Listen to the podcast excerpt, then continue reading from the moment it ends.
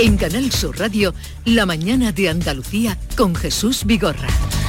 Y a esta hora, como hacemos cada día, el día por delante con Beatriz Galeano. Hola, Beatriz, cuéntanos. Hola, de nuevo, cita importante hoy en Egipto, en la cumbre del clima, en la que participa el presidente de la Junta, Juanma Moreno, que va a mantener seis encuentros bilaterales con dirigentes de distintos países. Tratará asuntos como la descarbonización de la economía, la lucha contra los incendios forestales o la sequía. El primer encuentro comienza en unas horas. También importante hoy la reunión del G20 en Indonesia este lunes los presidentes chino y estadounidense mantuvieron un encuentro que han calificado de distendido, que duró más de tres horas y que abre la puerta a una relación más estrecha entre ambos países. El presidente del gobierno, Pedro Sánchez, va a mantener hoy varios encuentros bilaterales, entre ellos con el presidente chino, con Xi Jinping, los líderes de India, Singapur e Indonesia y con la directora gerente del Fondo Monetario Internacional. En clave económica estamos esperando ya los datos del IPC de octubre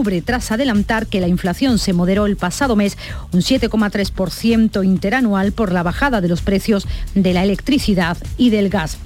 Estaremos también atentos este martes a la reunión del Consejo Andaluz de Universidades que va a tratar sobre la financiación para los próximos cinco años. En este curso, las universidades están trabajando con los presupuestos prorrogados del año pasado. Los de este año incluyen 1.700 millones de euros para las universidades. En Málaga, el fiscal general del Estado, Álvaro García Ortiz, asiste a la toma de posesión del nuevo fiscal jefe de Málaga y otro apunte también de esta jornada, el Salón Internacional del Caballo de Sevilla, que arranca su 32 segunda jornada en la que se darán cita 900 ejemplares procedentes de 324 ganaderías de todo el mundo durante seis días.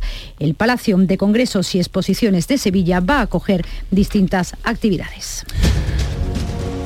Gracias, Beatriz Galeano. Y continuamos con Amalia Bulnes, eh, Pepe Landi y Teo León Gross. Eh, en un momento podremos hablar con el catedrático de Derecho Penal, Nicolás García Rivas, que ya os ha anunciado, con el que vamos a hablar de sedición, de malversación y de todo eso. Y todo acabado en on. Eh, bueno, lo de Zelensky ayer también, en fin, es un, deseo más que una constatación. Ya, que quieres acabar en on, eh, evidentemente tuvo emoción. Una gran emoción eh, cuando sonó el himno en, las calles, en el centro de Gerson. De Gerson, de todo espareado hoy. Vimos, a Zelensky con, eh, con, la mano en el pecho y seguramente infundiendo pues a la ciudadanía que había recibido a los soldados, a los militares con, con abrazos, con besos hay que reconocer que son imágenes que nos eh, retrotraen en el tiempo, ¿no? que, vemos eh, a los soldados regresando en las guerras mundiales y en fin, eh, eh, yo creo que Zelensky ha advertido que no estamos ante el final de la guerra. Eh, tú has dicho el principio del fin. Lo dijo él. o, así nos tradujeron. Con evocaciones churchillianas, efectivamente, cuando Churchill dijo no es el fin del principio, pero seguramente sí el, final del... Perdón, el principio del fin. El, final del principio, pero, no el principio del fin. bueno, en todo caso, emoción. Y, bueno, y ese día que, que seguramente en Gerson a los habitantes pues, eh, tanto deseaban y que nadie está seguro que no vaya a durar relativamente poco. Pero en fin. Acaba de sacar un salir un dato que estabais esperando todos, eh, que estáis siempre al cabo de la actualidad. El IPC se moderó al 7,3% en octubre por la luz y el gas, pero los alimentos se disparan, disparan su precio un 15%. Sí, sí, yo creo que donde más estamos, Qué barbaridad. La inflación estamos notando es en la cesta de la compra, efectivamente. Los que saben de esto, Paco Vocero me lo decía esta mañana, que lo importante es la subyacente que se mantiene en el 6,2. Pues sí, eh, ya, sabemos, ya sabemos que la electricidad se ha controlado relativamente con, con el tope del gas y con las políticas que ha desarrollado en general la propia Unión Europea.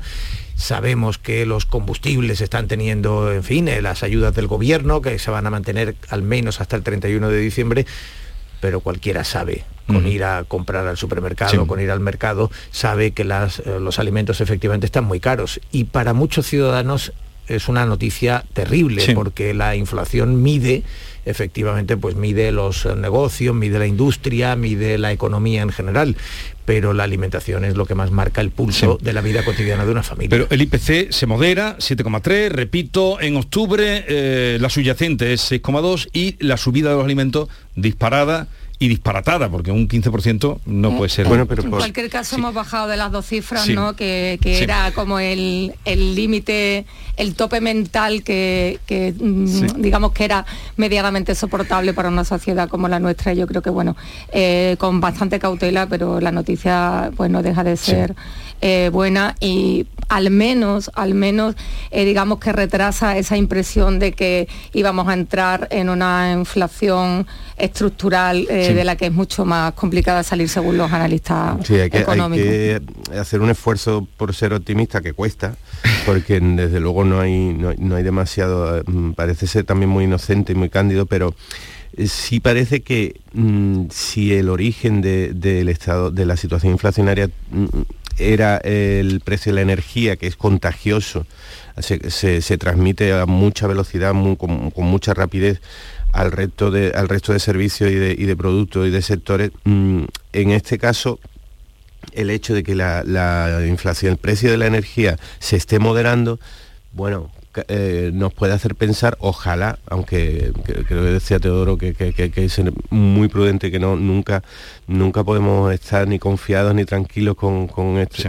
la economía, pero mm, parece que, también adelanta una moderación en el incremento de precio de la alimentación, que imagino que llegará después de las navidades, porque ahora, claro, estamos en época de, gran consumo. Eh, vamos a saludar, ya os lo anunciaba y hablaremos ahora de, sedición, esta palabra que tanto se repite, malversación también. Vamos a saludar a Nicolás García Rivas, es catedrático de Derecho Penal de la Universidad de Castilla-La Mancha, experto en delito de sedición, autor de mm, numerosos libros, pero destaco algunos, El poder punitivo en el Estado democrático y criminalización del radicalismo violento, un debate europeo. Bueno, eh, profesor Nicolás García Riva, buenos días.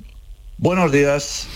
Eh, gracias por atendernos. Lo primero, el gobierno de coalición, con el apoyo parlamentario del llamado bloque de investidura, va a modificar el Código Penal eliminando el delito de sedición. Es decir, el delito que según el Tribunal Supremo cometieron los líderes independentistas en el otoño de 2017. ¿Cree usted que el delito de sedición tiene los días contados? Bueno, eh, creo que, para entender bien cuál es, eh, digamos, el alcance de la, propuesta parlamentaria que se ha presentado ahora, convendría saber que eh, el delito de sedición era candidato a ser derogado hace muchísimos años, porque es una figura muy antigua que se ha aplicado escasísimamente durante la etapa democrática, afortunadamente. En la época de la dictadura se aplicaba a la huelga sediciosa, la huelga obrera, y en la etapa democrática pues prácticamente no se ha aplicado porque es un delito muy decimonónico. Lo dijo el presidente el otro día, es que es cierto, o sea, muy antiguo. Por tanto, sin perjuicio de la, de la incidencia que ha tenido en el tema independentista, era un delito candidato a ser derogado. Eso por una parte. Y por otra parte, el delito de desórdenes públicos en 2015 pues sufrió una reforma que lo amplió excesivamente. O sea que por su parte también era candidato a ser reformado. Que eso tenga incidencia en la sentencia del proceso, pues claro, evidentemente que tiene, que tiene incidencia. Pero habría que decir también, quizá me adelanto alguna pregunta posterior, es que aquella sentencia para muchos penalistas fue una sentencia incorrecta porque lo que se cometió en Cataluña en 2017 pues no fue una sedición. El delito de sedición exige una determinada, eh, por lo menos, fuerza o actuar contra las vías legales, etcétera. Bueno, tiene muchos problemas de aplicación, pero no nos parecía a muchos penalistas que se hubiera cometido un delito de sedición. Pero, profesor, ¿una declaración de independencia como la que se hizo en Cataluña es un delito? ¿Qué delito es? A ver, esa es, esa, esa es la cuestión fundamental. Hay que, a ver, eh, habría que distinguir dos cosas. Una cosa es la finalidad independentista, que una finalidad independentista en sí misma no es, digamos, antijurídica, no es ilícita, se puede tener esa finalidad. El problema es, desde el punto de vista del Código Penal, que esa finalidad se intente llevar a cabo mediante violencia, el alzamiento violento, que es la rebelión. Bien, eso el propio Tribunal Supremo dijo que no había ocurrido, no se condenó por rebelión, se condenó por sedición. Entonces, ¿se puede tener una finalidad independentista? se puede tener y mantener una finalidad independentista. quizá el debate habría que centrarlo ahora en si es posible en un Estado democrático como el nuestro admitir no ya la finalidad, sino que un Parlamento autonómico como el Parlamento catalán apruebe leyes que lleven a la independencia. Y ese es un debate que ahora sí existe en el penalismo español, por así decir. O sea, tenemos que soportar que un Parlamento apruebe leyes independentistas, pues quizá ahí se debe centrar el debate y quizá habría que modificar el Código Penal. Yo no soy muy partidario de ello, lo confieso, pero ahí está el debate, creo yo. Pero claro, mm, esa aprobación de leyes que vayan hacia la independencia, incluso la declaración de, la independencia como se llegó a hacer allí, ¿qué delito sería? Ahora mismo, con el Código Penal ahora mismo, ¿qué, delito sería? Con el Código Penal actual, si no hay violencia, ese fue el problema en la sentencia del proceso. Muchos echaron las manos a la cabeza porque la Fiscalía pidió que se condenase por rebelión y el Supremo no condenó por rebelión porque entendía que no existió la violencia necesaria para un delito de rebelión. Además de que en la sentencia decía que la finalidad independentista era una mera quimera, en fin, casi como si fuera una broma, cosa con la que yo tampoco estoy de acuerdo. Entonces, la finalidad independentista, la aprobación de leyes, ahora mismo no es un delito.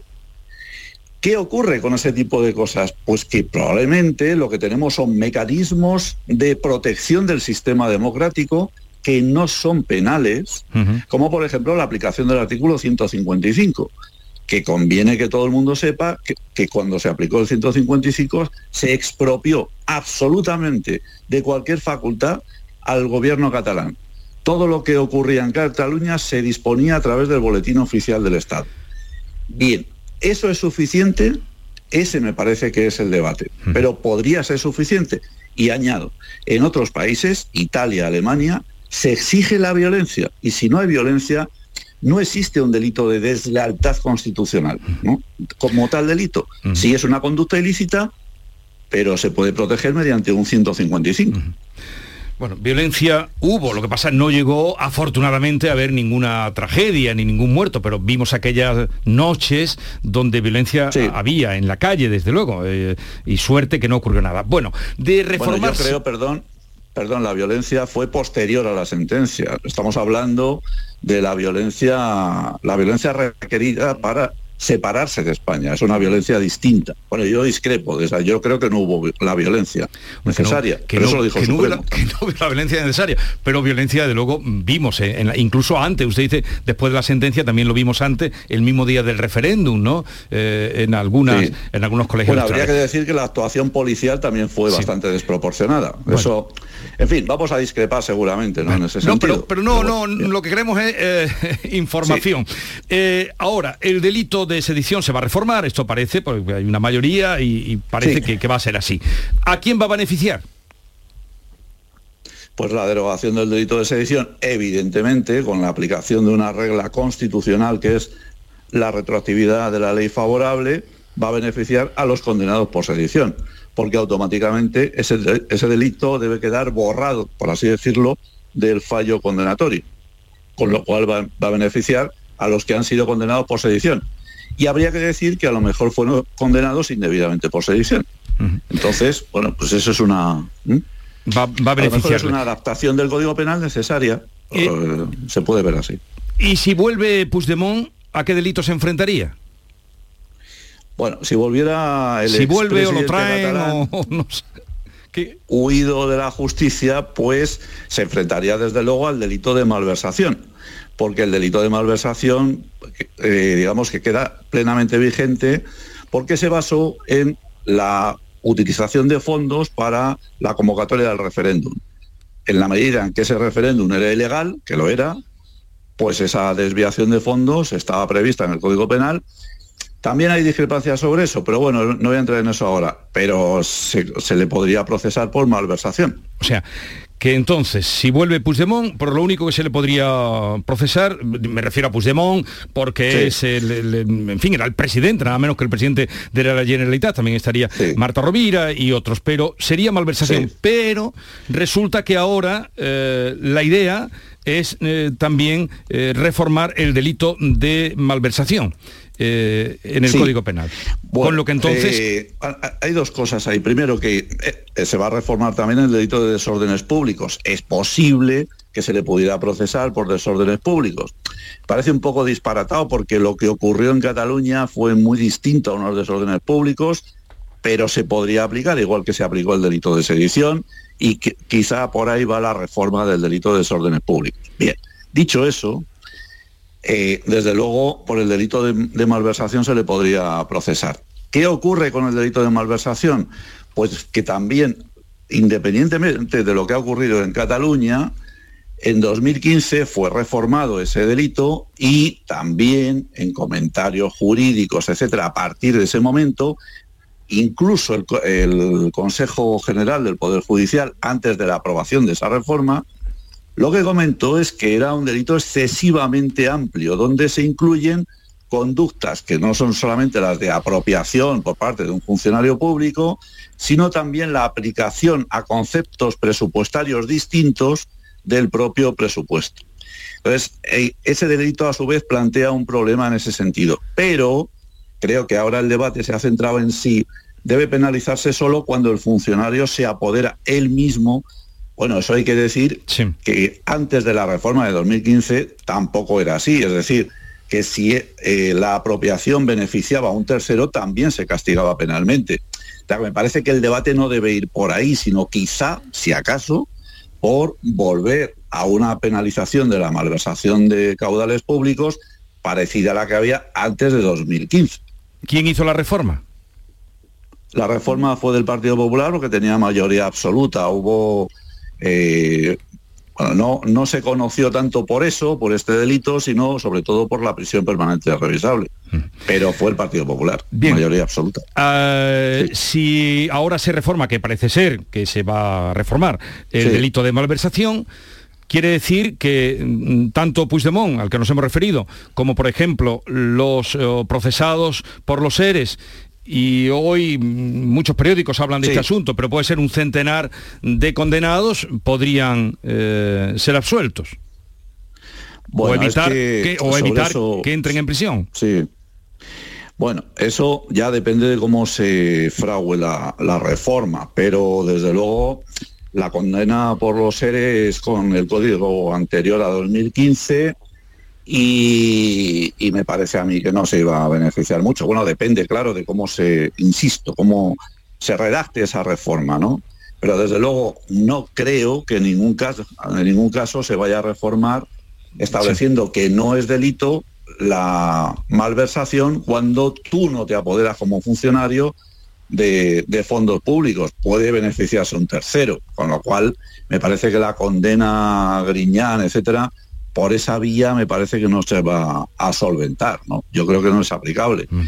En el caso de en el caso del independentismo y de la convocatoria del referéndum, en la medida en que no se digamos, ni siquiera se generó un gasto, sino que se previó la generación del gasto, que eso fue lo que planteó la polémica sobre la aplicación del delito de malversación. En ese caso, pues es posible que esa reforma sí beneficie, claro pero en el caso de los ERE entiendo que no.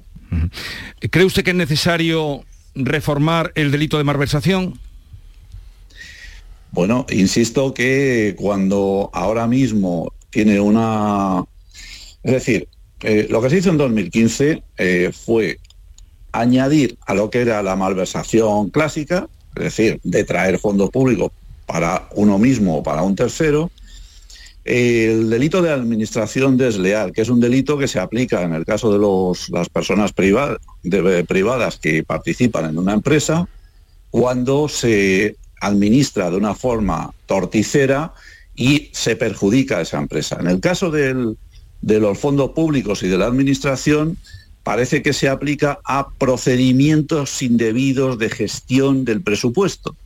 Y claro, eh, esos procedimientos indebidos, que pueden serlo, pues a lo mejor no merecen una sanción penal, merecen una sanción administrativa o sencillamente son cuestiones de muy difícil eh, articulación jurídica porque los procedimientos administrativos a veces son muy, muy sinuosos.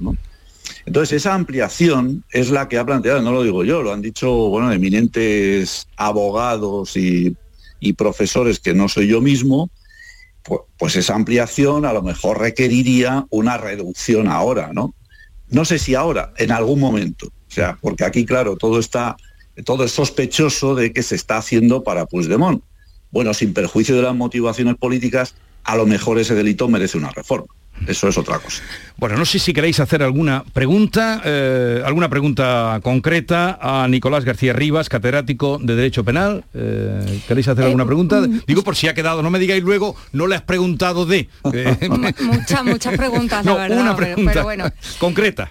no, sí, yo quería, bueno, preguntarle o hacerle una reflexión porque hablando del delito de sedición, que Em, el Supremo ya desmentió esa idea ¿no? en 2021 cuando avisó de que la comparación de este delito con, el que contemplan otros países europeos no se puede reducir eh, a basar a, buscar la palabra sedición en sus leyes, que no es una comparación semántica, sino que sí existen eh, leyes muy, muy similares con unas penas igual o mucho más altas. No, no sé si en ese sentido eh, nos estamos eh, perdiendo en una cuestión semántica, pues cuando el debate jurídico, pues nos gustó no, ya lo resolvió el, el Supremo ¿no? en 2021. Bueno, eh, si entiendo bien la pregunta, lo que me estaba preguntando es si, en otros países se castiga este delito y si la reforma va por ahí. Creo que es eso, ¿no? lo que me estaba preguntando. ah, bien. Sí, bueno, es que eso está muy claro eh, desde hace mucho tiempo que la conducta, la conducta, no el nombre, porque el nombre en otros países se llama rebelión, con lo cual se puede confundir. No, o sea, la conducta que se castiga hoy en el 544 del Código Penal pues se castiga en otros países de otras maneras y con otras penas mucho más bajas, mucho más parecidas al delito de desorden público, porque en el fondo la sedición prevista hoy en el Código Penal no deja de ser un delito contra el orden público, contra la, digamos, la tranquilidad en la calle, eh, contra los altercados en la calle, porque habla de un alzamiento tumultuario. El Código de 1822 decía de por lo menos 40 personas. son, eh, digamos, eh, levantamientos ciudadanos de, baja, de bajo nivel. Bueno, pues eso en otros países se castiga con una pena muchísimo más baja, no de hasta 15 años de prisión. Pero que, más allá de los desórdenes públicos, ¿qué delito sería para usted la declaración unilateral de independencia expresada en el Parlamento catalán? Por Puigdemont es que ahí estamos 3 de octubre de 2017. creo que ya lo había contestado, pero... Sí. a mí no me ha eh, quedado muy claro, declaración, mis compañeros. La declaración unilateral por sí misma es un acto de deslealtad constitucional como una casa. Pero, insisto, en otros países, igual en España, porque el, el, el elemento, la exigencia de la violencia en el Código Penal español se introdujo en 1995 porque los partidos nacionalistas pensaban que si no se introducía este tipo de declaraciones se podían penalizar y por eso se introdujo en el delito de rebelión y por eso no se aplicó el delito de rebelión en la sentencia del Tribunal Supremo, pues eh, si no hay violencia, quizá ese hecho no deba ser delictivo. Claro, esto dicho así puede parecer una barbaridad, pero si existen mecanismos jurídicos que no sean jurídico-penales, que sirvan para ello, insisto, el artículo 155 de la Constitución, pues es posible que eso no se deba penalizar. Pero si se quiere penalizar, que se penalice como delito de deslealtad constitucional. Pero eso no está previsto, no tiene nada que ver con la sedición. La sedición es un delito contra el orden público. Y la rebelión, insisto, exige la violencia. O sea que quizá haya que estudiar si debemos eliminar la, violencia como requisito y castigar eso. Bueno. Pero en ese caso, volviendo al principio de su pregunta, en otros países sí se incluye la violencia. O sea que es un debate jurídico, político, constitucional, más bien. Sí, eh, Teo, brevemente, que ya estamos fuera de cacho. Sí, es verdad que, vamos, que, nos volveríamos a lo mismo, porque nos produce perplejidad. Es verdad que esto de la declaración en sí, una declaración además como aquella, pues evidentemente es una deslealtad constitucional y verla en el Código Penal, pues mm, es fácil compartir que, tiene dificultades, pero que todo lo que ocurrió en 2017, desde las leyes ilegales del 6-7 de septiembre, el referéndum ilegal, la organización evidentemente con un alzamiento tumultuario bloqueando eh, el, acceso a los, eh, a los agentes del orden público eh, y en algunos casos enfrentándose con ellos que nada de eso encaje en el Código Penal resulta un poco sorprendente eh, porque, porque dice, nos ha dicho incluso usted, condenados indebidamente, bueno, ha dicho quizá condenados indebidamente por sedición. Así que si, No, si, no, es nada, mm, bueno, el 155 evidentemente es un instrumento político y es un instrumento importante, pero desde el Código Penal entonces... Eh, eh, parece que quedamos Comprendo que es muy crispante. brevemente, por favor, profesor. sí, Comprendo que es muy crispante ver que una parte de nuestro país quiere separarse de España, etcétera, pero habría que analizar fríamente lo que ocurrió. Por supuesto que hubo algún delito que era el de desobediencia clarísimamente. Ese delito, todos los penalistas españoles están de acuerdo en que ese delito se cometió.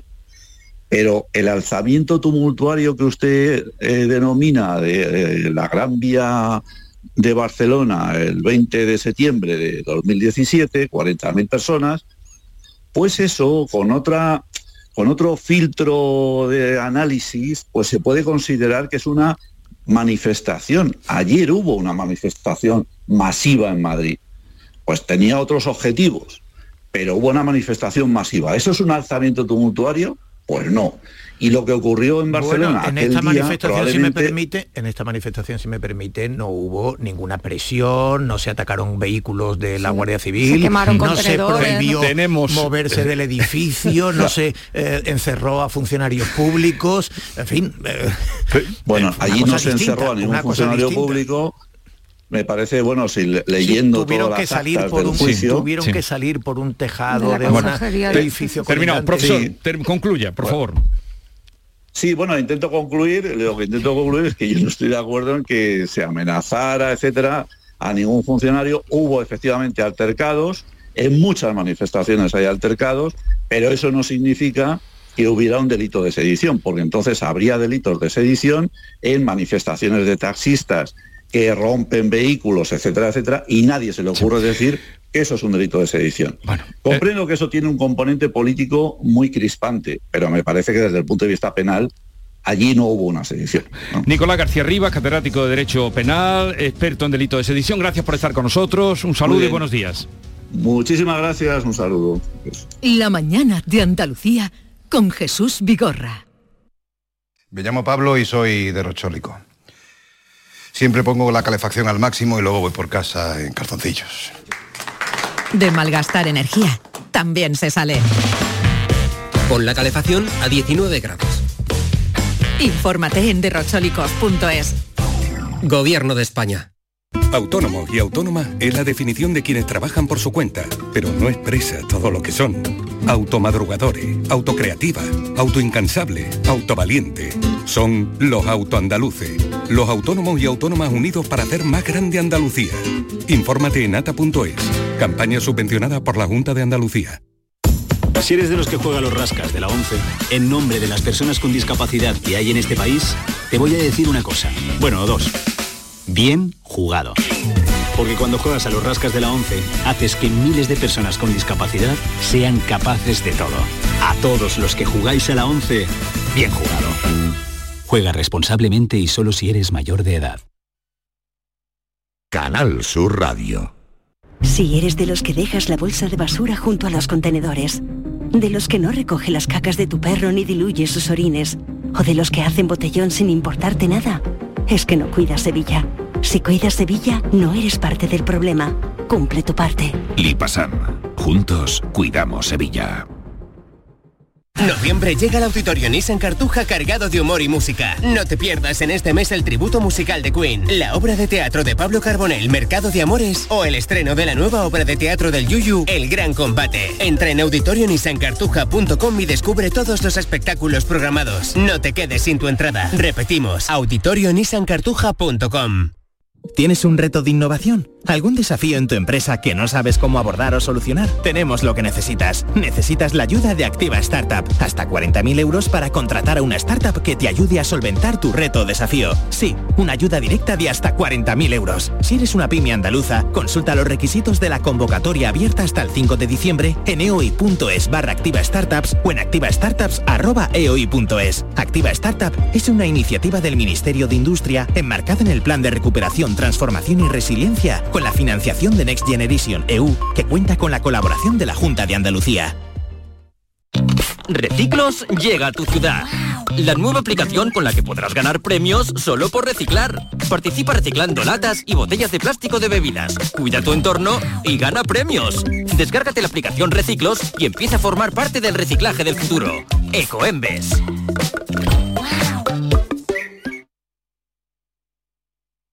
Hambre de librerías, de bibliotecas, de devorar novelas y cómics. Hambre de bailar y ver bailar. Alimentarnos de teatro, de ópera, de zarzuela, de conciertos, de museos y exposiciones. Hambre de aplaudir. Hambre de renacer, de revivir, de reencontrarnos. Cantar, leer, escuchar, mirar, vivir. Emocionar, boca llena. Hambre de cultura. Ministerio de Cultura y Deporte. Gobierno de España. Esta Black Week Hyundai te regala tiempo. Porque si te llevas un Hyundai Tucson número uno en ventas en España, con todo incluido y con las mejores condiciones a tu medida, te ahorrarás mucho tiempo de espera. Black Week de Hyundai. Lo quieres, lo tienes. Condiciones especiales para unidades en stock. Más información en hyundai.es. ¿Y tú? ¿Qué radio escuchas? Y desde el pelotazo o desde el yuyu, escucho casi todas partes de cada hora. Escucho a Vigorra. Mi programa favorito es El Club de los Primeros, el yuyu, Vigorra. Manolo Gordo, que también los fines de semana pone una musiquilla muy buena y nos acompaña mucho. Canal Sur Radio, la radio de Andalucía. Yo, escucho Canal Sur Radio. La mañana de Andalucía con Jesús Vigorra. Les hablamos desde la isla de la Cartuja, en algún momento llamada Isla de la Melancolía, ¿verdad, Amalia? Tú que viviste aquí plenamente el 92. Por eso lo que voy a decir ahora mismo... No, pero el 92 no fue un periodo de melancolía, no, ¿eh? no, precisamente. No, no me entiendes, no, no, ni, ni entiende lo que pregunto, ni entiendes esto. Digo que tú que viviste esto intensamente, en algún momento, ahora llamada Isla de la Melancolía, por lo que fue, ¿o no? Sí, sí, sí. Bueno, por, no? lo, lo, por, los rescoldos. Bien, si tuvo este contexto... Tengo que decir que yo era muy pequeña, ¿eh? creí, que ibas a decir, creí que me ibas a decir que sí. Claro, te he confundido. Es que me has confundido Porque, de te he confundido, te he confundido, Yo te he no viví la Expo Te he 92 confundido, con esa- querida. Perdón, perdón, con perdón. ese ímpetu. Te he confundido. Era muy niña. Porque yo siempre que me refiero a la isla de la Cartuja digo Isla de la Melancolía por lo que fue esto, ¿no? Y ahora está emprendiendo de nuevo. Ven, cualquier caso, lo importante es que quiero situarle a ustedes, porque si ahora me oyen en, eh, En Almería. en Cabo de Gata o en otro punto de Andalucía, pues eh, dicen, pero ¿qué está diciendo este? Llueve sobre la isla de la Cartuja y llueve intensamente. No, esto es fingido, no, no, no engañemos. Esto es fingido. Ahora vamos a sacar a David que vaya a mojarse. Está lloviendo y tú lo estás viendo. Sí, sí, ¿Cómo bueno, llueve? es que tengo, tengo ¿Cómo la llueve? ventana justo enfrente y llueve con bastante intensidad, sí. ¿Cómo La verdad llueve? Como, como si Pera Ginferré, en su tristísima Noctis Imago, en su libro publicado precioso por la Fundación José Manuel Lara, dijera que el ángel de los párpados azules repliega el cielo en plena oscuridad. Qué bonito. Eh, sí, llueve, llueve. Contra Está los lloviendo. cristales llueve. Eh, Tiene el libro delante, ¿eh? Pe- Tiene Pepe chuleta, Landi, ¿eh? no se lo he Pero es pasado que- yo. Es que por una razón obvia. Pero se lo- porque, porque me lo acaba de dar Jesús. Se lo pasó, se lo pasado para que viera mi atrevimiento de traer aquí a Pera A Ferrer. Pera, oh. Yo estoy ya sudando desde que va a venir. Ánimo, Eh, ánimo. Lo admiro mucho, pero es rarito. en el mejor sentido de la palabra. Oye, por cierto, ¿qué, qué entrevista tan sorprendente la del eh, la del catedrático Sí, de Derecho pero Penal. espera que le demos la voz a Pepe Landi, porque lo hemos tenido ahí con eso de estar en Cádiz. Eh, Pepe, venga tú. Vamos a hacer conclusiones ya que vamos cerrando. ¿eh? Conclusiones de eh, el, el tema que hemos tratado, sedición, malversación, con el cátedro de Derecho Penal. apasionante. La- el discurso más interesante que he oído, y habremos oído discursos, y horas y horas de discursos y de tesis y de opiniones respecto a la crisis territorial catalana y de lo más apasionante que he oído en mucho tiempo, porque sencillamente plantea dudas esenciales, nos plantea dudas esenciales a todos. Desde, desde lo, primero, desde lo seminal, ¿la declaración de independencia fue delito? Estamos mezclando eh, constantemente sentimientos políticos mm, con procesos judiciales. Eh, una manifestación es un episodio de sedición, es una rebelión. ¿En qué momento se considera que la violencia eh, está siendo utilizada para, mm, para torcer una situación, una, realidad administrativa? La, la, deslealtad constitucional que habéis mencionado es delito. Deberíamos conducir todo este tipo de situaciones por la vía judicial, por la vía penal, o estamos ante un fenómeno político, social, que debe ser abordado de una forma mucho más compleja, más larga, más difícil, desde, desde, el diálogo, desde la formación, desde la, eh, desde la, discusión entre generaciones. Yo creo que eso, a mí son todas las dudas que me ha, que me ha planteado, me ha parecido, de verdad, eh, os lo digo, eh, tan diferente que me ha parecido apasionante. Bueno, Sí, yo, yo no, vamos, encuentro que ha sido muy interesante intelectualmente porque efectivamente nos hace preguntas eh, fundamentales, como dice Pepe. Lo que ocurre es que a mí, a diferencia de Pepe, no me han apasionado sus respuestas. Eh, las preguntas sí, evidentemente creo que son eh, debates eh, fundamentales. Yo no voy por la declaración de independencia, y menos por aquella cómica declaración de independencia, independencia que viene alimentando memes desde entonces con esa imagen del público que cuando se anuncia la declaración de independencia exclama vítores de alegría y tres segundos después se dice que decae esa declaración de independencia, con lo cual, en fin, aquello fue una mera mascarada, un teatrillo del independentismo que no merece efectivamente, yo creo, mayor consideración penal y, ya está, en eso yo creo que estamos de acuerdo.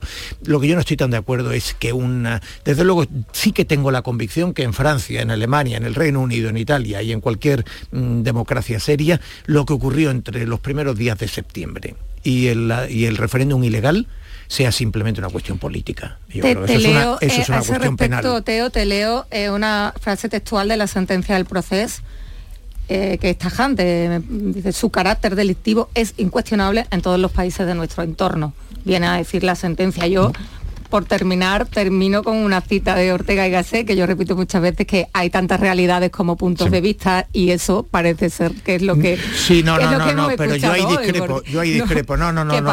tengo que tengo que liberaros ya. Evidentemente habrá Nos ha dibujado una realidad muy diferente. Sí, pero no hay tantas, o sea, el relativismo hay que tener también cuidado con el relativismo. Yo entiendo perfectamente, por supuesto, no solo que son legítimas, sino que son de una autoridad en la materia, pero yo creo que yo desde luego cuando dice quizás se fueron condenados indebidamente por sedición. Hombre, yo un respeto al Tribunal Supremo y a la sentencia del Tribunal Supremo y creo que evidentemente una democracia se tiene que defender de lo que ocurrió. Le llamemos golpe posmoderno, le llamemos golpe o le llamemos eh, desafío al orden constitucional. Yo creo que el instrumento político del 155 está muy bien, pero que un código penal y sobre todo lo que sí, y me parece que ahí convenimos, eh, él está más cerca de, creo, de, otras posiciones, es lo que es muy sonrojante. Aquí ya no es que se reforme el delito de sedición, se reformule y se adapte, que eso puede ser aceptable. Es que se haga negociado negociando los presupuestos y negociando un apoyo parlamentario con quienes cometieron, cuando estaba el delito así tipificado, cometieron ese delito y anuncian que aquellas acciones que lo motivaron las volverían a hacer. Y eh, con quienes están eh, detrás de eso, negociar el delito y añadir la malversación, a mí me parece de una gravedad muy importante. No, que ya no tengo más tiempo. No, no, ah, que, parece mentira. Eh, también da la impresión de que se quiere volver a sentenciar de nuevo el proceso y me parece una deslegitimación por ir rápido del, Tribunal Supremo. Amalia Burnes, Pepe Landi y parece mentira, Teo, que otros días me dice que me quiere, libérame ya, cuando me libera? Y hoy no, no, será por la lluvia. Adiós. Porque hay cosas que no se pueden dejar de decir. Adiós.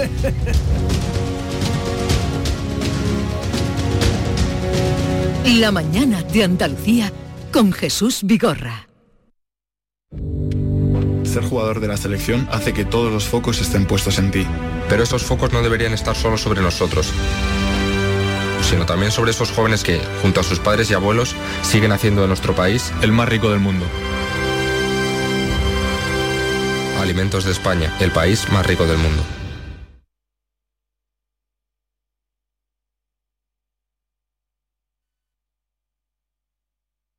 Canal Sur Radio. Si necesitas un electrodoméstico, ¿por qué pagar de más en grandes superficies? Ven y paga de menos en Tiendas El Golpecito. Tus primeras marcas al mejor precio y una selección de productos con pequeños daños estéticos con descuento adicional y tres años de garantía. Tiendas El Golpecito. Ahorra hasta el 50% en tus electrodomésticos. 954-100-193 y tiendaselgolpecito.es. Llega una edad en la que sabes que hay cosas que no volverás a hacer. Correr, saltar, morder sin miedo. ¿Morder? Claro que puedes morder sin miedo. En The Implant queremos que tus dientes no te impidan hacer lo que quieras. Por eso este mes te ofrecemos tus implantes dentales con un 10% de descuento. Ven a visitarnos, primera consulta gratuita y sin compromiso. Pide tu cita en theimplant.com y vuelve a sentirte joven. Reciclos llega a tu ciudad. La nueva aplicación con la que podrás ganar premios solo por reciclar. Participa reciclando latas y botellas de plástico de bebidas. Cuida tu entorno y gana premios. Descárgate la aplicación Reciclos y empieza a formar parte del reciclaje del futuro. Ecoembes. Pero Pepe, Carmen, qué guapísimos estáis. Tenéis la piel perfecta. Sí, hemos ido a Clínica Doctor Ortiz y nos ha aconsejado lo mejor para los dos. Nos han transmitido seguridad y confianza. Son muy completos. Tratamientos de arrugas, rellenos faciales, láser, cirugía plástica, injertos capilares, ginecología. Pide tu cita gratuita en Clínica Doctor Ortiz y siéntete segura en tu clínica estética de confianza. Pacientes reales, belleza natural. Escuchas Canal Sur Radio, la radio de Andalucía. Ahorra como nunca con Rapimueble. Solo hasta este domingo, dormitorio completo 249 euros, apilable de salón 299 euros y paga en 12 meses sin intereses. Ahorra con Rapimueble. Más de 200 tiendas en toda España y en rapimueble.com. ¿No sabes qué regalar estas navidades? En los romeros de Alanís te lo ponemos fácil. Jamones, lomitos, lotes navideños con increíbles descuentos en este Black Friday. ¿Quieres saber más? Entra en losromerosdealanís.com y descubre el placer del ibérico de bellota. Haz tu pedido online y en 24 horas lo tendrás en casa. De nuestras dehesas a tu mesa. Los romeros de Alanís. Esta Black Week Hyundai te regala tiempo. Porque si te llevas un Hyundai Tucson número uno en ventas en España, con todo incluido y con las mejores condiciones a tu medida, te ahorrarás mucho tiempo de espera. Black Week de Hyundai. Lo quieres, lo tienes. Condiciones especiales para unidades en stock. Más información en hyundai.es. ¿Y tú? ¿Qué radio escuchas? Eh, despierta tu mente, descubre la realidad. ¿eh? El Vigorra me encanta escuchar y escucho cambio climático. Cuando estoy trabajando escucho a Mariló, que me encanta, el programa de por la tarde, por la noche Cremades. Rafael Cremades, y Claudio y Mariló son fantásticos. Canal Sur Radio, la radio de Andalucía. Yo escucho Canal Sur Radio.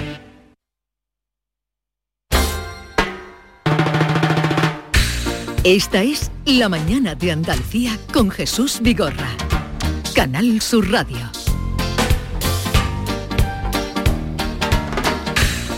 Esta mañana me contaban desde Córdoba, eh, en la ronda con mis compañeros, eh, me contaba Ana López que eh, decía fin al conflicto laboral de Zumo Sol o Zumo Palma tras un año de huelga. Escuchen esto, un año de huelga y 11 meses. Un año de huelga y 11 meses, un día tras otro, una semana tras otro. Sí, un año de huelga y 11 meses de encierro. La plantilla de la fábrica de Palma del Río eh, y el propietario de la empresa, que es un fondo de inversión, mm, han llegado a un acuerdo. Es por eso que quiero saludar a Fernando Trujillo, que es el representante de los trabajadores. Fernando, buenos días. Buenos días, Jesús y compañía. Con el que en algunas ocasiones hemos hablado. Bueno, eh, han terminado bien, salen ustedes beneficiados. Sí, Digo por obviamente. esto, antes de darle la enhorabuena. Ah, much- muchísimas gracias. Sí, hemos salido beneficiados en tanto en cuanto se reconoce lo que solicitamos desde el principio, ¿no? Un despido improcedente y la indemnización que corresponde a cada trabajador según antigüedad. ¿Cuántos trabajadores eran? Somos 38 trabajadores. Y ustedes se han, se han mantenido unidos y firmes como una roca en todo este tiempo.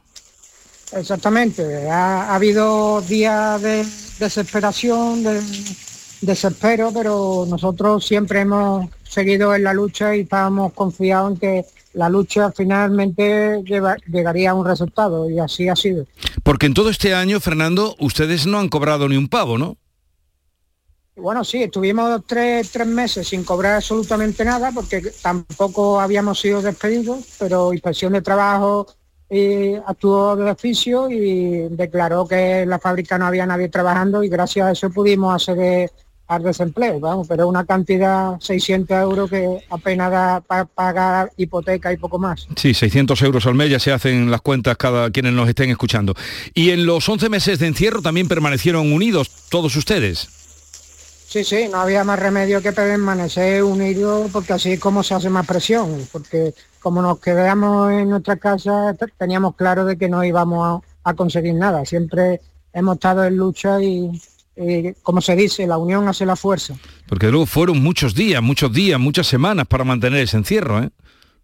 Sí, sí, han sido muchos días de penuria, de inclemencia del tiempo, eh, que te, hacía pensar que, estábamos pintando aquí, que si esto, esto iba a valer para algo, pero finalmente la verdad que hemos, hemos conseguido lo que queríamos. Y en algún momento la empresa, que ya no sabemos ni quién es, eh, trató de romper esa, esa unión de ustedes o, no? obviamente, siempre han querido desesperarnos y alargar todos los plazos legales para que desgraciadamente como estamos mal acostumbrados y necesitamos comer, ¿no? porque las necesidades económicas hicieran que abandonáramos. Pero hemos, hemos resistido hasta el final. Entonces, se declara despido improcedente, cobrarán entonces las indemnizaciones que les corresponde y, en fin, a partir de ahí, pues ya supongo que el paro y, y todos los derechos que ustedes tengan, ¿no? Exactamente. Nosotros lo que queríamos que se declarara que estábamos despedidos y empezar una nueva vida laboral con cada uno como pueda, pero ya con con nuestra indemnización en las cuentas corrientes, que es lo que necesitamos.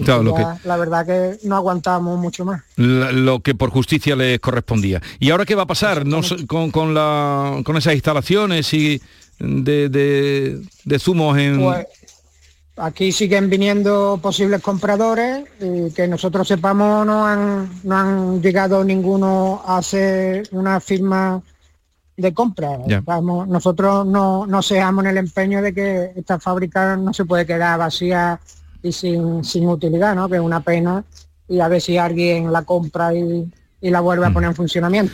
Bueno, Fernando Trujillo, eh, solo quería saludarle, felicitarle a usted y a todos los compañeros y sobre todo que los andaluces que me están escuchando, la gente que me está escuchando, que sepa que han llegado a ese final exigiendo sus derechos y que ha sido un año de huelga y 100 meses, eh, perdón, 11 meses de encierro.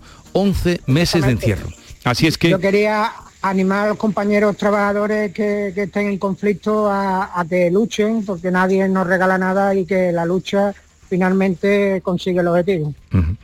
Un abrazo y, nada, eh, felicitarles por su unión y por lo que han conseguido. Fernando. Adiós. Adiós, buenos días. Adiós. Hasta luego. Pues ahí queda ese ejemplo. Un año de huelga, 11 meses de encierro, ya hasta nos habíamos olvidado de ellos.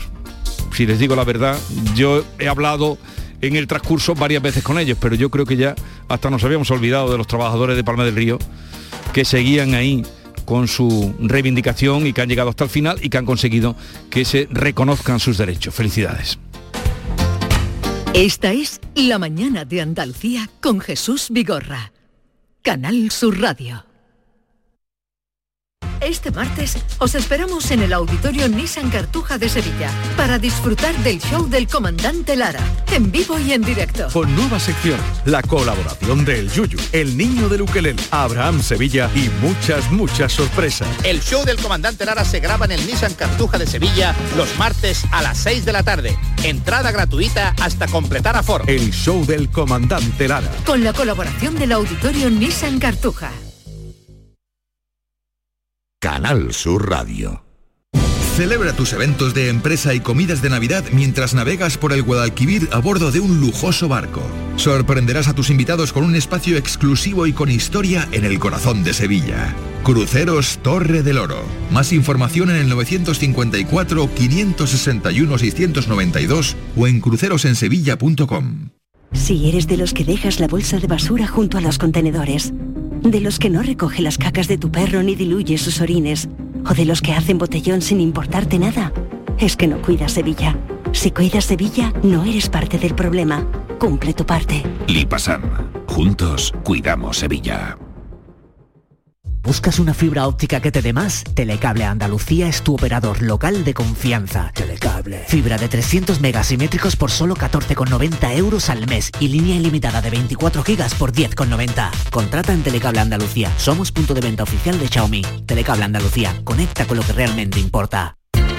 Las furgonetas Mercedes-Benz están fabricadas para darlo todo. Y con el servicio Express Service podrás contar con un mantenimiento ágil, sin tiempos de espera y con la calidad habitual de Mercedes-Benz. Reserva tu cita en nuestra web y optimiza tus tiempos. Con Cesur y Fervial, tus talleres autorizados Mercedes-Benz en Sevilla. Esta es La Mañana de Andalucía con Jesús Vigorra. Canal Sur Radio. Como saben y les contamos, se está desarrollando en Huelva el Festival de Cine Iberoamericano de Huelva, que es el más veterano de los que se celebran en este, en este país. ¿eh? Espera un segundito que quiero escucharte Au, bien ahora. El decano, no le llaman así el decano como si fuera un equipo de Sí, fútbol. pero es el más veterano. El más veterano, efectivamente, el que tiene más tradición, el que ha traído durante décadas el cine eh, del otro lado del Atlántico a nuestra tierra. Y hoy es un día grande para nuestra casa porque hoy se entrega el premio al mejor cineasta de Andalucía que ha recaído en el realizador, el director de cine, el guionista. No, pero dilo, dilo con más, como si estuvieras en el Teatro Colón, venga. en el Teatro Colón. Sí, bueno, en la Casa Colón, venga, como si Santi. Amodeo va a recibir hoy martes el premio Mejor Cineasta de Andalucía. Que otorga cada año Canal, bueno, desde hace seis años, Canal Sur Radio y Televisión. Santi Amodeo, buenos días. Hola, buenos días. Felicidades. Muchas gracias. Y muchas gracias también por el aplauso de este público. No, esto era para que te vayaras, te fueras entrenando, ¿no? Para que eh, cuando recojas hoy ya estás entrenado, porque sabemos además de, de tú lo, lo retirado que eres de estas cosas, lo reacio Pues sí, un poco sí, que sí. es, ¿verdad que sí? Sí, me, me cuesta, no soy reacio, a mí me encanta, pero me cuesta. Me cuesta el acto en sí. Sí. Claro, Pero- pero, o sea, me encanta que me den el premio, estoy encantadísimo, pero después se me verá la cara de palo, de estar ahí como tenso, pero bueno. Por eso, por eso, porque algo, algo te conocemos. Bueno, que eh, la verdad es que la última vez que hablamos contigo fue con motivo de tu última película que nos gustó a todos. Es que no, gustarnos es poco, sino que nos, nos llegó, nos sobrecogió, Las Gentiles, ¿no? Y que ahora venga este, este reconocimiento puede ayudar incluso más a que esta película tenga... No, y sobre todo es, yo creo, Santi, es otro, mm, otra alegría más que te da esta película, ¿no? Sí, sí, es como eh, Alberto Rodríguez, amigo mío, hace una metáfora sobre las películas, ¿no? Dice que es un viaje, porque como dura mucho, desde que empiezas a escribirla, no sé qué, hasta que termina, estrena los festivales y tal, eh, pues la verdad que este viaje está siendo fantástico y, ahora eso, está acabando el año y, este regalito, ¿no? Que es como la guinda, la verdad que sí, que sienta muy bien, porque otras, con otras películas sufres mucho y esta, a pesar de la dureza del tema, me está dando muchísimas alegrías, la verdad. O sea, siendo un tema tan duro como es, eh, ha sido más llevadero también, incluso todo, todo el proceso de producción y de, de construcción de la película. Bueno, y, y sobre todo la repercusión, porque en el fondo cuando haces una película tú quieres que guste y tú quieres que cumpla el objetivo que tú tienes en la cabeza y bueno, en este caso con la temática que tiene, pues yo quería que, que esa película llegara a la gente y que, y que fuera mm, tomada de una determinada manera y ha ocurrido, o sea, está llegando, está llegando muy bien, se- se está viendo en todos sitios, está teniendo bastante, bueno, una aceptación eh, estupenda y encima se está recibiendo el mensaje de fondo que tiene la película, se, se está recibiendo muy bien, entonces la verdad que estoy bastante, bastante feliz con ella. claro. David Hidalgo, que recuerda también cuando viniste a vernos, quiere decirle algo a Santi. Santi, buenos días. No sé si te han dicho por ahí que te estás convirtiendo en un especialista en descubrir actrices muy prometedoras. Estuvo aquí África de la Cruz y tiene una pinta tremenda, ¿eh? Bueno, África de la Cruz es una... Ella y todo el reparto de la peli son unas actrices estupendas que van a tener recorrido. Y la verdad que yo lo que le digo a África que sí, que precisamente con mis otras películas que saqué actrices desconocidas, después se convirtieron en muy famosas. Entonces, eh, y algunas mega famosas como Úrsula Corberó, que ha pasado ya la fama, ya es otra cosa, ya fama en Hollywood. Entonces yo digo, que aunque le vaya la mitad de la mitad que las demás, pues le va a ir muy bien. Y además lo merece porque es una actriz, vamos, fantástica.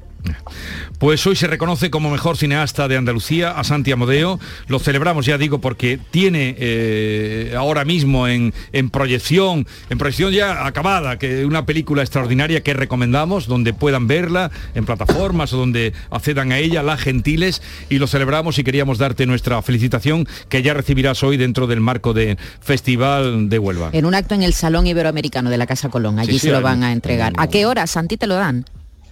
Eh, dos menos cuarto, a las dos menos cuarto. Bueno, uno de los sitios donde se podrá ver la peli en breve es en Canal Sur, en la aplicación esta, bueno, en Canal Sur cuando la programen, pero también en la aplicación esta. Canal Sur Más. Canal Sur Más.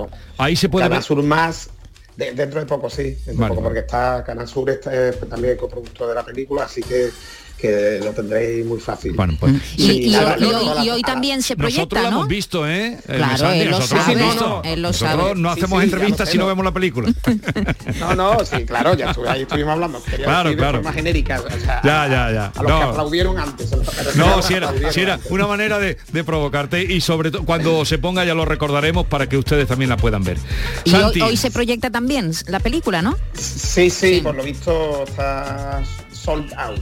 Está todo vendido. bien. Sí. Muy bien, estoy muy Bien. contento, la verdad. pues nada, que disfrutes hoy de, de Huelva y de cuando termine la entrega del premio de lo que venga después, que será la hora propicia para tomar una, un tapeo, por cualquier cosa, un poquito de jamón, una gamba blanca, Pescado, choco. pescado. cualquier cosita, cualquier lluvia, cosilla, eh, un- un- unos huevos de choco, cualquier cosita, poca cosa. Adiós, Santi. Adiós, Un abrazo, adiós, Vamos a ver, David, mm, yo mando algo en este programa. casa, Totalmente. o- eh, tú eres el amo el del calabozo, que se llama. ¿Por qué? ¿Qué te No, pasa? el calabozo te voy a meter yo a ti. ¿Qué te pasa? He dado la orden Sí. de que este señor cogiera un paraguas y un micrófono y se fuera a la calle. Ah, a mí no me han dicho nada. No, no te ha llegado. No, no, por la lluvia o algo. Si ya no llueve. La cadena, la cadena de mando no te ha llegado. No me ha llegado. ¿A tú quién se lo has dicho? Aquí no hay línea directa entre los, entre los súbditos. Pero yo que estaba hablando, yo estaba dirigiéndome, estaba peleándome con un cátedro, eh, que he tenido aquí un cátedro de, de derecho penal, y, y entonces yo he dicho, David, que coja un paraguas y un micrófono y se vaya. Yo, yo tengo las catiuscas y preparadas que yo me lanzo a la calle, tú sabes Pero es no que tengo tenía que haber salido de ti. Ah, haber salido de mí. Y cuando hace sol no. Solo cuando llueve para que me moje. Hombre, la- no, la para contar la, la gente. lluvia. Pero será la noticia es que llueve. Pero mira, mira, ¿Tú estás mojado esta mañana cuando he venido por el No, puente? pero ahora estaba lloviendo muchísimo. Te voy a perdonar porque ha dejado de llover, tristemente. No, otra vez ha vuelto a llover. No, te Pero tú no te has dado cuenta cuando arreciaba la lluvia. llueve, Sí, sí, ha, sonado los cristales muy fuerte. Sí, ha sonado los cristales, pero estoy calentito dentro. pero ha bien- sonado los cristales, qué bien. Pero bueno, te voy a echar la bronca yo a ti porque a mí no nadie me ha dicho nada. Tú me tienes que decir, David, a la lluvia, David, allí. Yo he dicho al que mercado". coja un paraguas y un micrófono. Lo he dicho eh, que estabas escuchando tú. Yo... Pero si lo he dicho a viva voz. La radio de mi pueblo estaba. escuchando. He dicho que coja, que coja el paraguas y la escopeta y perdón. Bueno, vámonos, que nos vamos a otro asunto. Ahora te, ahora te pediré cuenta. Eh, ahora los ganaderos tendrán que anotar entradas y salidas de la vaca cuando salga de la parcela y cuando entre, lo que se ha dado en llamar el diario de la vaca, no sé si lo habéis oído. No. Bien, García Barbeito se pone hoy en la piel de los vaqueros y ya os vais a enterar. Querido Antonio, te escuchamos el diario de la vaca. Muy buenos días, querido Jesús Vigorra, perverso de la vaca.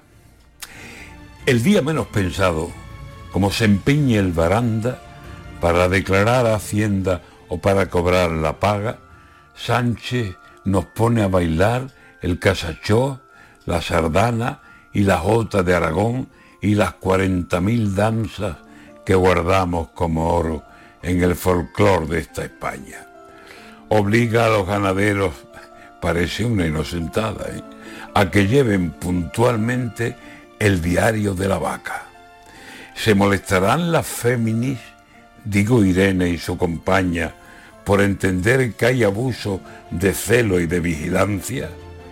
¿Qué escribirá el ganadero desde que la vaca pasa el portalón del establo y en el prado y a sus anchas retoza, salta, se pee, luce sus tetas cargadas, ve a un toro al lejos, le muge, se pone tonta, lo llama y lo invita a que por ella dé un salto, salve la valla?